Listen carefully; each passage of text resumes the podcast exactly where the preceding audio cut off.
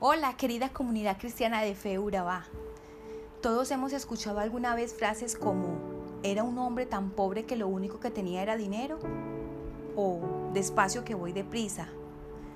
Si anhelas la paz, prepárate para la guerra. Seamos realistas, pidamos lo imposible. Es de mala suerte ser supersticioso. Estas son frases que utilizan ideas contradictorias pero encierran una verdad. Es lo que se llama paradoja. Y déjame decirte que la vida cristiana está llena de paradojas como lo está la Biblia y el Evangelio. Jesús se empeñó en presentar su verdad de muchas maneras.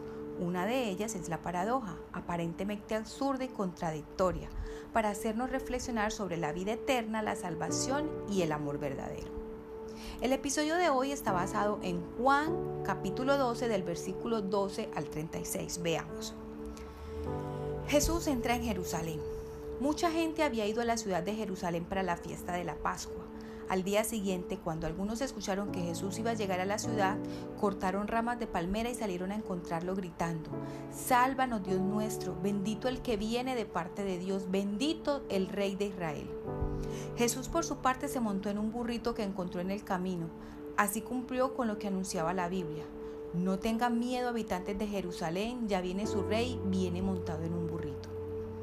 Los que estuvieron presentes en Betania cuando Jesús resucitó a Lázaro habían contado en Jerusalén este milagro. Por eso la gente salió al encuentro de Jesús. Pero los fariseos se decían unos a otros, miren, todos lo siguen, no vamos a poder hacer nada.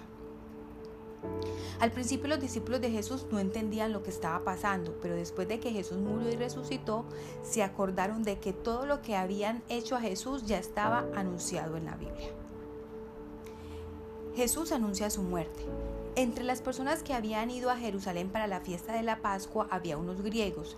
Ellos fueron a un pueblo de Galilea para ver a Felipe, uno de los discípulos de Jesús, y le dijeron, Señor, queremos ver a Jesús. Felipe, que era de Bexaida, fue a contárselo a Andrés y los dos fueron a decírselo a Jesús. Él les dijo, ha llegado el momento de que todos sepan de verdad quién es el Hijo del Hombre. Ustedes saben que el grano de trigo no produce nada, a menos que caiga en la tierra y muera, y si muere da una cosecha abundante. Si ustedes consideran que su vida es más importante que obedecerme, no tendrán vida eterna. Pero si consideran que su vida en este mundo no es importante y me obedecen, entonces tendrán vida eterna. Si alguno de ustedes quiere servirme, tiene que obedecerme. Donde yo esté, ahí también estarán los que me sirven y mi Padre los premiará.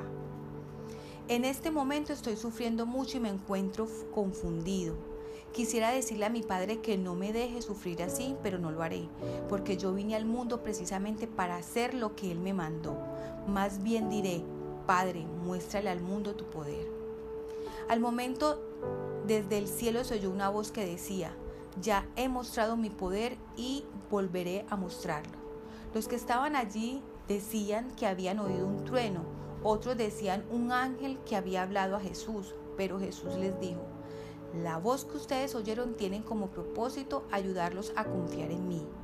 Ahora es cuando la gente de este mundo va a ser juzgada y el que manda en este mundo, que es el diablo, será echado fuera. Pero cuando me cuelguen de la cruz haré que todos crean en mí. Cuando Jesús dijo que lo colgarían de la cruz se refería al modo que iba a morir. La gente le preguntó, ¿por qué dices tú que el Hijo del Hombre lo van a colgar de una cruz? ¿Quién es este Hijo del Hombre? La Biblia dice que es que el Mesías vivirá para siempre. Jesús les contestó, yo estaré con ustedes poco tiempo. Crean en mí mientras aún estoy aquí. Creer en mí significa caminar mientras todavía hay luz para no ser sorprendido por la noche, porque el, el que camina en la oscuridad no sabe por dónde va. Después de decir esto, Jesús se apartó de todos y se fue a un lugar donde no lo podían encontrar. Entonces, queridos amigos, retomando lo de la paradoja, la palabra paradoja deriva del latín paradoxa, que significa lo contrario a la opinión común. Es una idea extraña, opuesta a lo considerado por todos como verdadero. En la retórica o arte de hablar y persuadir, cosa que nuestro maestro dominaba, la paradoja es una figura de pensamiento que consiste en emplear expresiones o frases que implican contradicción. Estas estimulan la reflexión y sirven para revelar lo complejo que es la vida. Las verdades reveladas por Dios son tan prolíficas en paradojas que la Biblia parece llena de contradicciones. Por un lado se nos dice que Jesucristo lo hizo todo por nosotros y por otro lado se nos insta a ocuparnos en nuestra salvación. Bueno, es cierto que este pasaje, en el pasaje que acabamos de leer, pues hay muchísima tela por cortar. Pero lo que me llamó la atención en esta ocasión fue el tema de las paradojas y de las dos paradojas que yo identifico que hay en él. Una de ellas yo la llamo implícita y la otra explícita. La implícita la encontramos en la primera parte de este pasaje que va del capítulo 12 al 19 y eh, se podría resumir como la humilde entrada triunfal de un rey, que en este caso sería Jesús, obviamente. Dos términos que no encajan o se contradicen porque cuando te hablan de rey y de triunfo, lo primero que se nos viene a la mente es gloria, soberanía, exaltación, poder. Y la Biblia también constantemente describe a Jesús como rey de reyes, señor de señores, rey de Israel, rey de los judíos. De hecho, en el pasaje también lo describe como rey los judíos esperaban un rey, el Mesías prometido, que exteriormente fuera visible e intimidante para los romanos. Contrario a esto, Jesús se hizo presente en un animal pequeño usado para la carga. No usó un caballo entrenado para la guerra y aquí mismo se denota humildad, porque el asno o el burrito, como también se le llama, era símbolo de humildad. Entonces no olvidemos que por haber aceptado a Jesús como nuestro Señor y Rey, ahora somos hijos de Dios y por lo tanto tenemos linaje real. Esto es como para términos de identidad. Pero tampoco podemos olvidar que su reino no es de este mundo y que por el contrario, como hijos de Dios, nuestro actuar debe ser empático, compasivo, cercano, sencillo y sobre todo amoroso. Eso creo que quería decirnos Jesús al ser rey y exhibirse, porque Él se exhibió, permitirse la gloria de ese momento, esa entrada triunfal como se le llama, pero también demostrar su amor al entrar en un burrito. La paradoja explícita la encontramos en la segunda parte de este pasaje que iría del versículo 25 al 36. Obviamente hay muchos temas que se podrían tratar aquí, pero yo he retomado o he focalizado el tema de la paradoja. Y es en el capítulo, precisamente en el versículo 25, que dice que para, que para vivir hay que morir. El que ama su vida la perderá y el que aborrece su vida en este mundo para vida eterna la guardará. Esto en otra versión. Esto indica que morimos al yo para vivir eternamente en otro que es Cristo.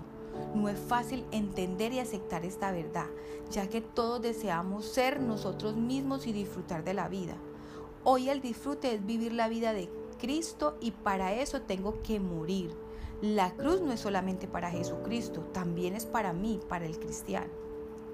Entonces la idea es morir a todo aquello que nos hace daño principalmente pero no solo en lo espiritual, muchas veces también será en lo material, en lo, relacional, en lo familiar, en lo laboral, etc.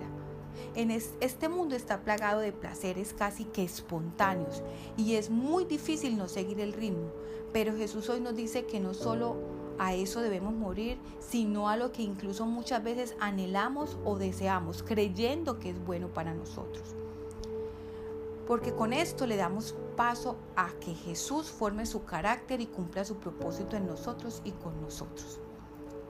Bueno amigos, esta era la pequeña reflexión que teníamos para el día de hoy.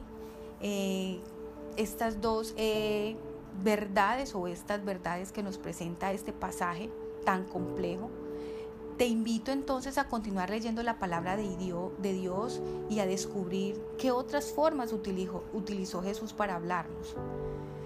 Padre, gracias por hablarnos. Te pedimos que nos ayudes a entender tu propósito, a cumplir tu, tu voluntad. Guíanos y danos sabiduría en el nombre de Jesús. Amén.